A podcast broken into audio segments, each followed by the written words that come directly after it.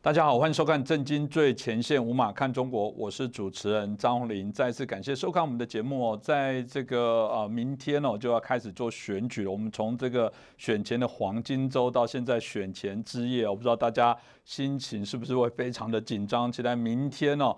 到底谁会成为我们下一任中华民国的总统哦？可在选举，我们看到有一个非常重要的一些氛围哦。我们看到中共的界选哦，一直都没有停下啊，减少过。在这一次，包含了卫星偏离轨道，这是故意的还是非故意的？有人说，这卫星的这些推进器啊，基本上啊，某些概念上来讲，也跟这些飞弹的啊某些原理的部分是很相近。大家还是会很担心，大家就会想说，真的吗？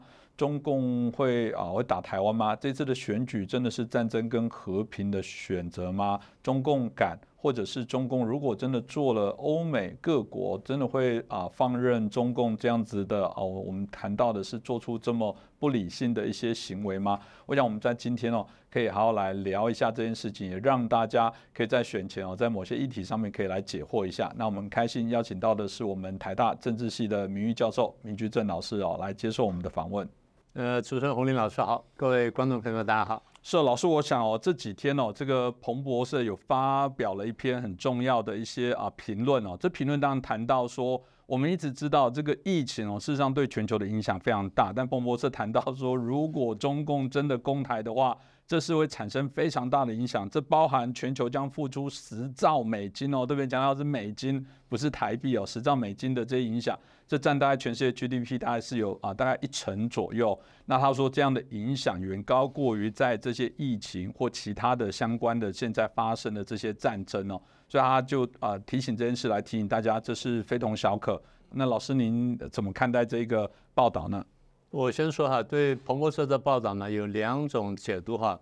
第一种解读就是我们大家要预防战争，希望不要发不要发不要爆发战争，这是比较正面的解读。嗯。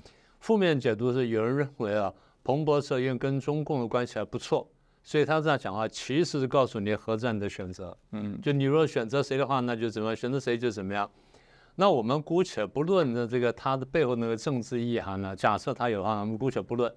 我们就他给的数字跟给的估计呢，我们来做一些分析呢，我觉得还是值得看的。呃，你刚刚说十兆美金哈，因为这样讲说，这个是我到目前为止看过最大的数字。嗯啊。呃，就中共如果打台湾的话，对全世界经济造成多大的影响？我看过比较好的数字是五千亿美元。那第一年，嗯啊，五千亿美元，比较大的数字呢是一万亿美元。那彭博社没有讲时间长度，但他说是十倍，就是这个一兆美元，所以它是十倍。呃，之所以这样讲，我想大家很容易理解了。别的不要说啊，呃，就是台湾的那个其他外贸部分不说，你光说台湾最强的这项就是。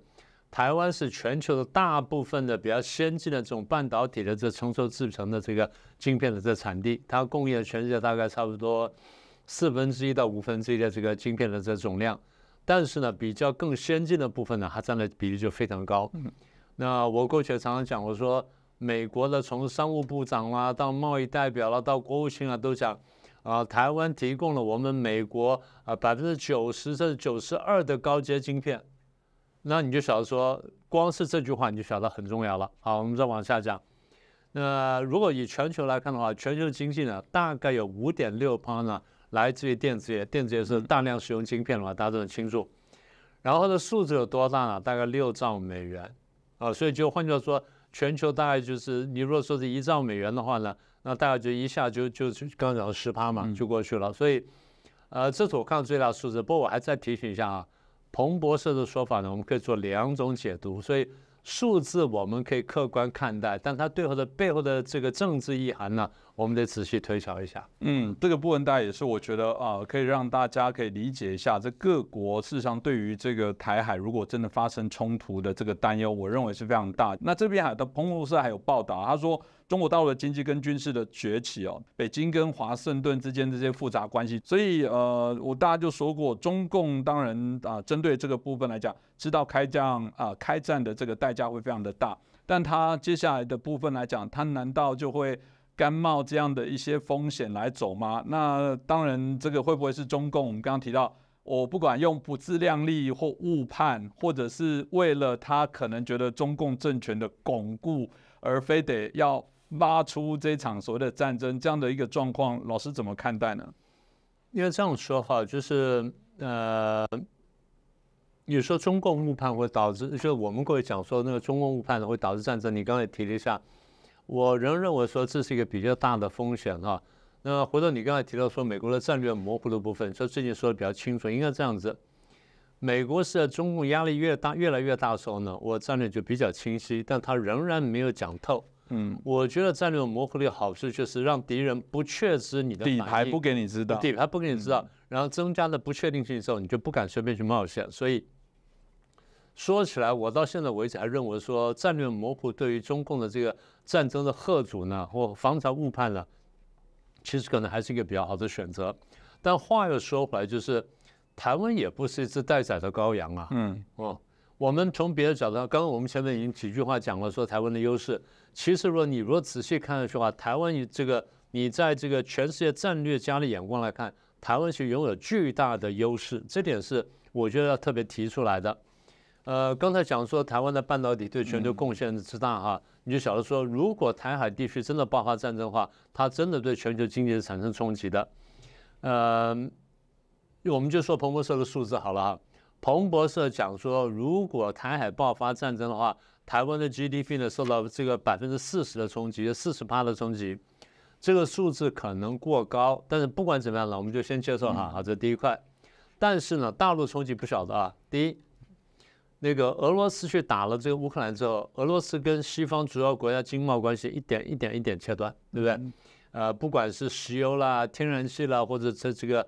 呃，天然这个矿物呃矿物品的输出等等啊，再来什么呢？它的金融跟国际上的联系，嗯，的 SWIFT 被切断什么等等，即便它找到了一些突破口，但是呢，它的生它这个打击还是非常巨大的。嗯，一旦中共如果真的蒙受到同样打击的话呢，第一，我们可以看见最简单的哈，最简单的，它的它跟主要的贸易伙伴的关系呢，基本会断掉，或者会被切的剩下很少很少。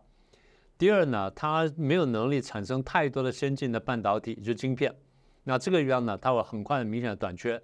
即便它有库存，但基本上呢是不够用的。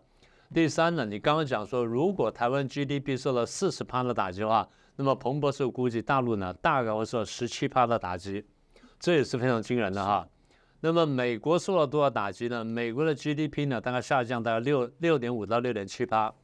全世界下降十点二八，嗯，然后这个亚洲呢，当然南韩跟日本的影响最大，好，这这一块，这就战争的部分。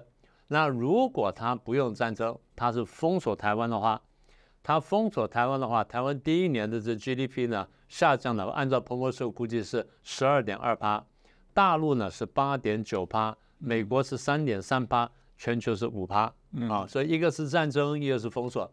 但是不要忘记啊，中共不管是战争还是封锁还是禁运，都冲击到美国的台湾关系法。嗯啊，我们过去跟大家讲过，所以这个只是他说就经济面来算，他还没有算到外交面跟这个政治面。好，那我们再往下看。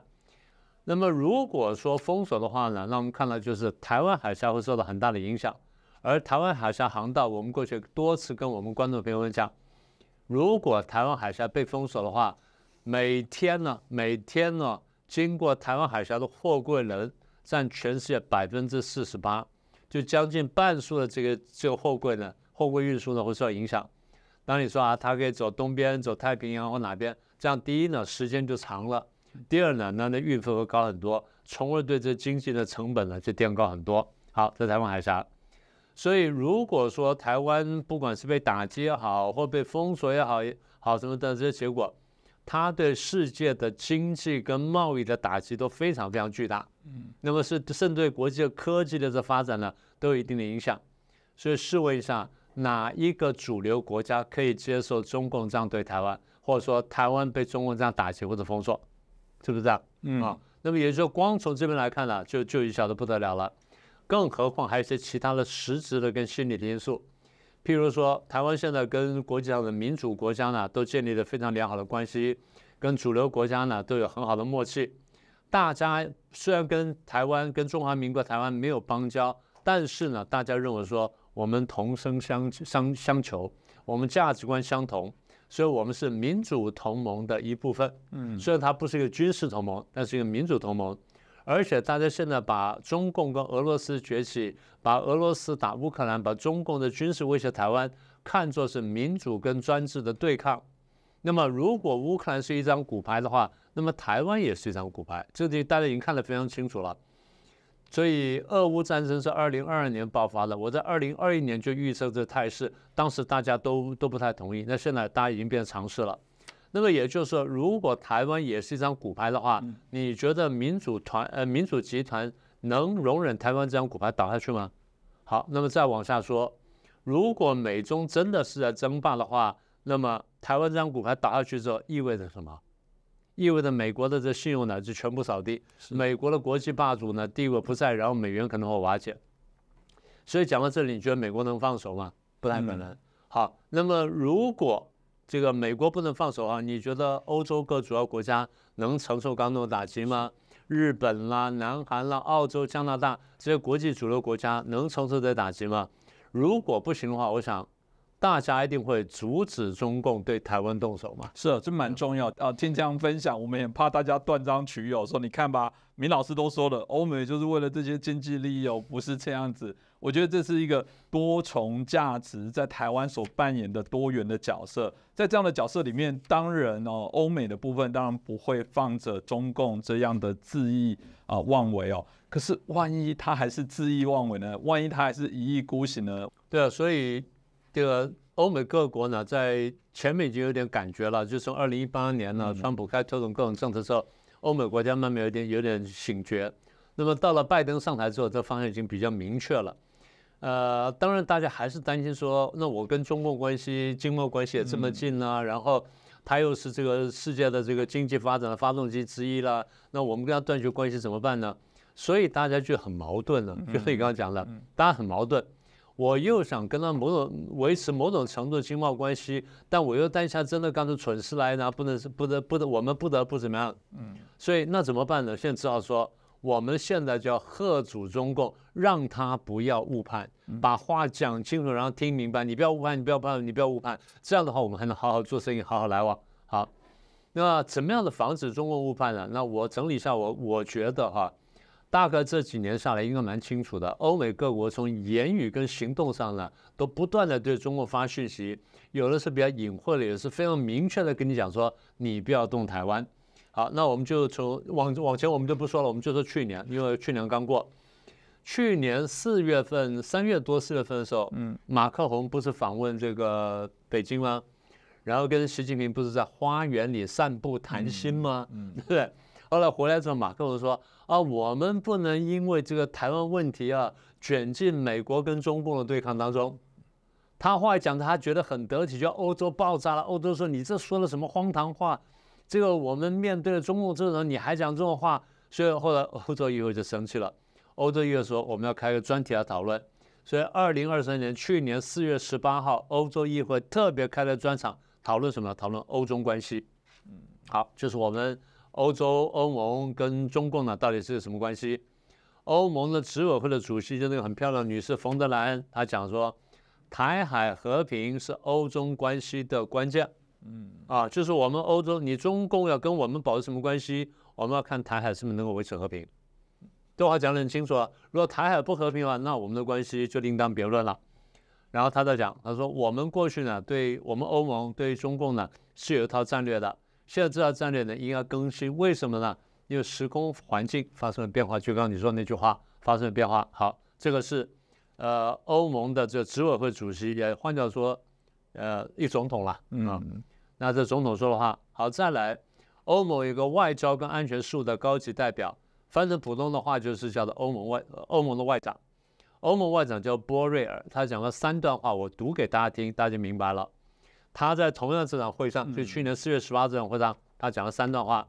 第一段话他说，台湾对欧洲很重要，台湾海峡是世界上最具战略性的海峡，嗯，世界上最具战略性的海峡。攸关全球贸易，欧盟必须在这、在、这在这里活动，表彰航行自由。嗯，好，这是第一段话。第二段话，台湾明显是我们地缘政治周围的一部分。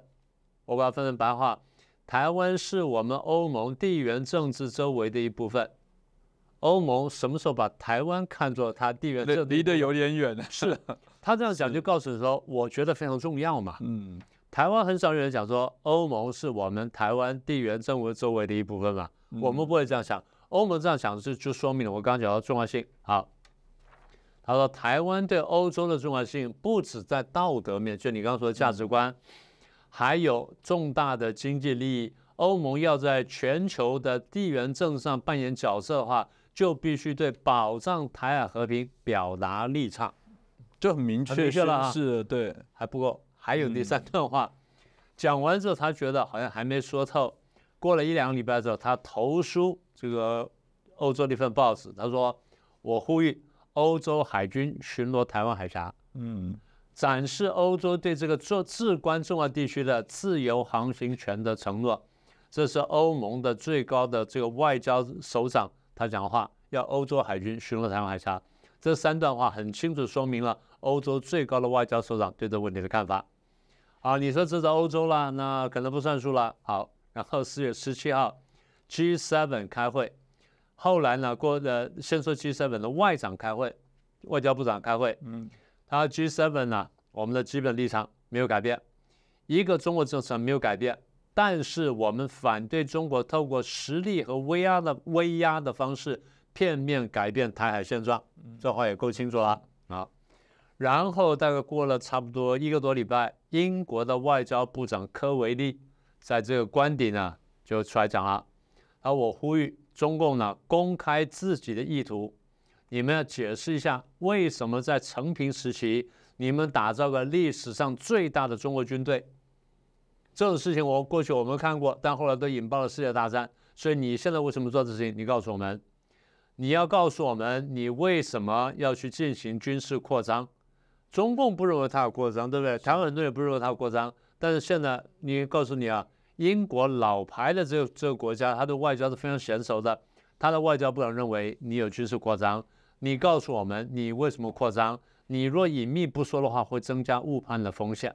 嗯，这话够清楚了，还没完。好，所以呢，当他讲完之后，大概不到一个呃，都一个月左右的时间，G7 开会了。前面是 G7 的外交部长，然后一个月之后呢，G7 自己大头开会了，他们发表联合公报。嗯，联合公报这样讲的：台湾海峡的和平与稳定，对国际社会的安全跟繁荣不可或缺。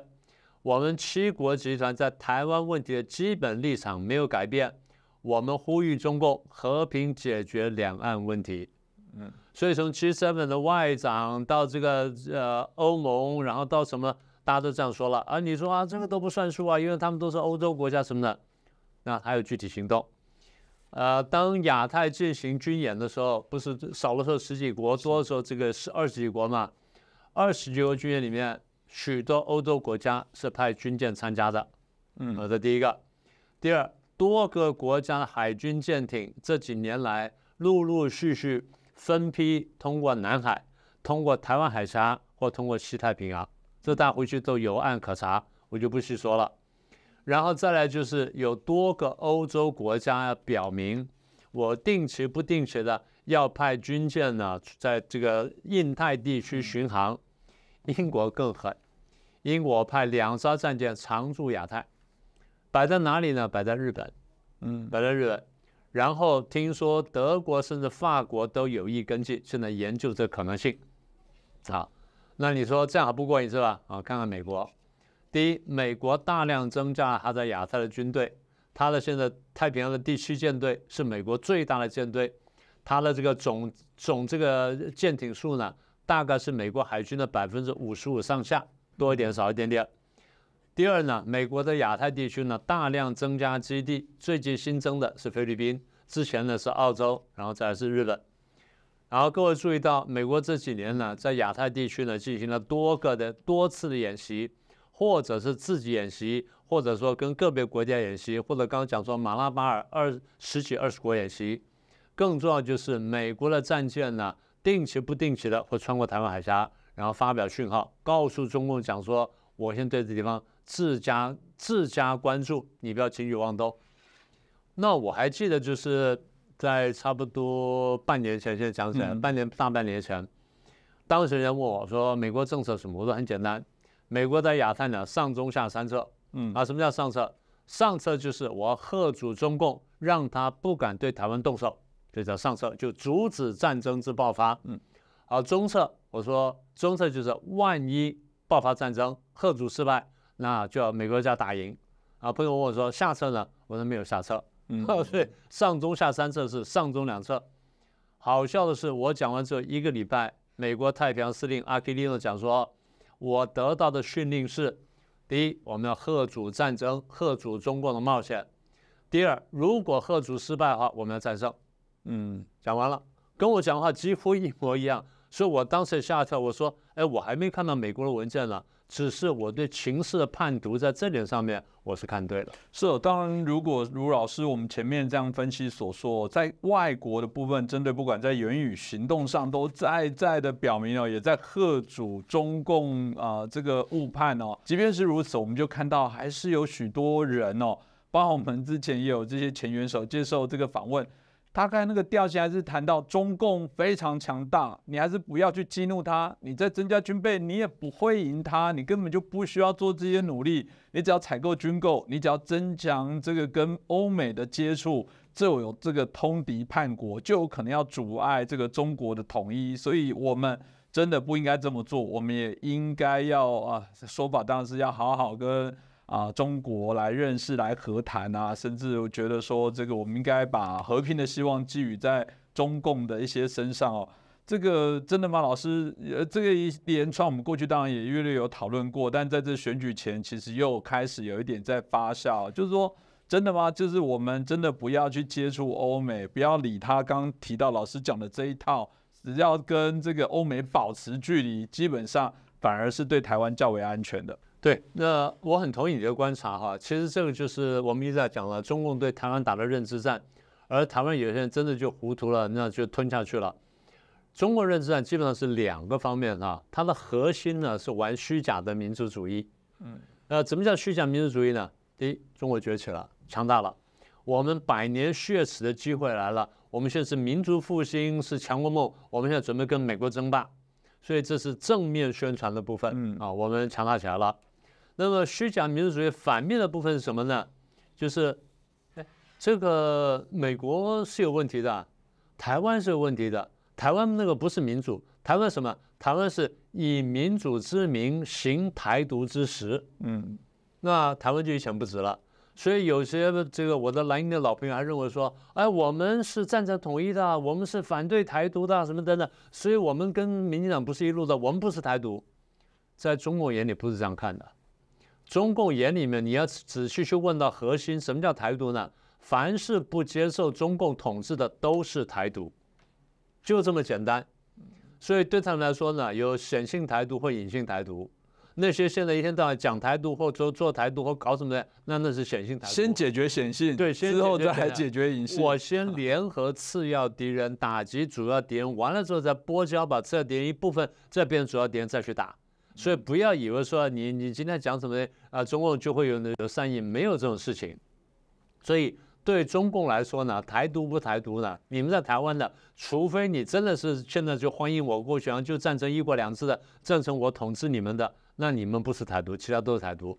更何况中共过去习惯就是，即便你现在在台独，呃，在台湾，然后你不讲台独，在他看起来是什么叫国统区，叫白区，嗯白区人都通通不可以信任。一旦我统治了之后，白区人我要慢慢消化的。最坏的那些呢，我要杀掉，要解决，要关起来。然后次坏的我一批批弄掉，然后再不然就我送到朝鲜战场，把他们全部解决掉。那么也就是说，他必须要抹黑跟否定我们的优势，这样才能转移焦点。焦点在哪里呢？共产主义才是世界的问题，才是两岸的问题嘛。他不让你看见这个，他让你看见台湾内部问题，然后看见这个美国的问题，然后看见美国什么等等，所有东西呢，只是一种心理战而已，瓦解我们的意志，瓦解我们的士气。所以过去两位蒋总统讲的非常好，就是共产主义呢，它有它邪恶的一面。那你如果不懂共产主义，你光听表面的话的话，你很容易被他骗。这个在国民党的道路上呢，有个非常惨痛的教训。所以希望就今天不管你是哪一党的人呢，汲取当年的教训呢，看清楚中共，然后确定好台湾的定位呢。我觉得这才是最关键的问题。是啊，这个蛮重要的。所以在啊这个明天的一些选举，我们当然大家选贤与能了。我还是说，在如果没有中共的这些干扰之下，我一直对台湾的民主抱有蛮高的一个信心哦。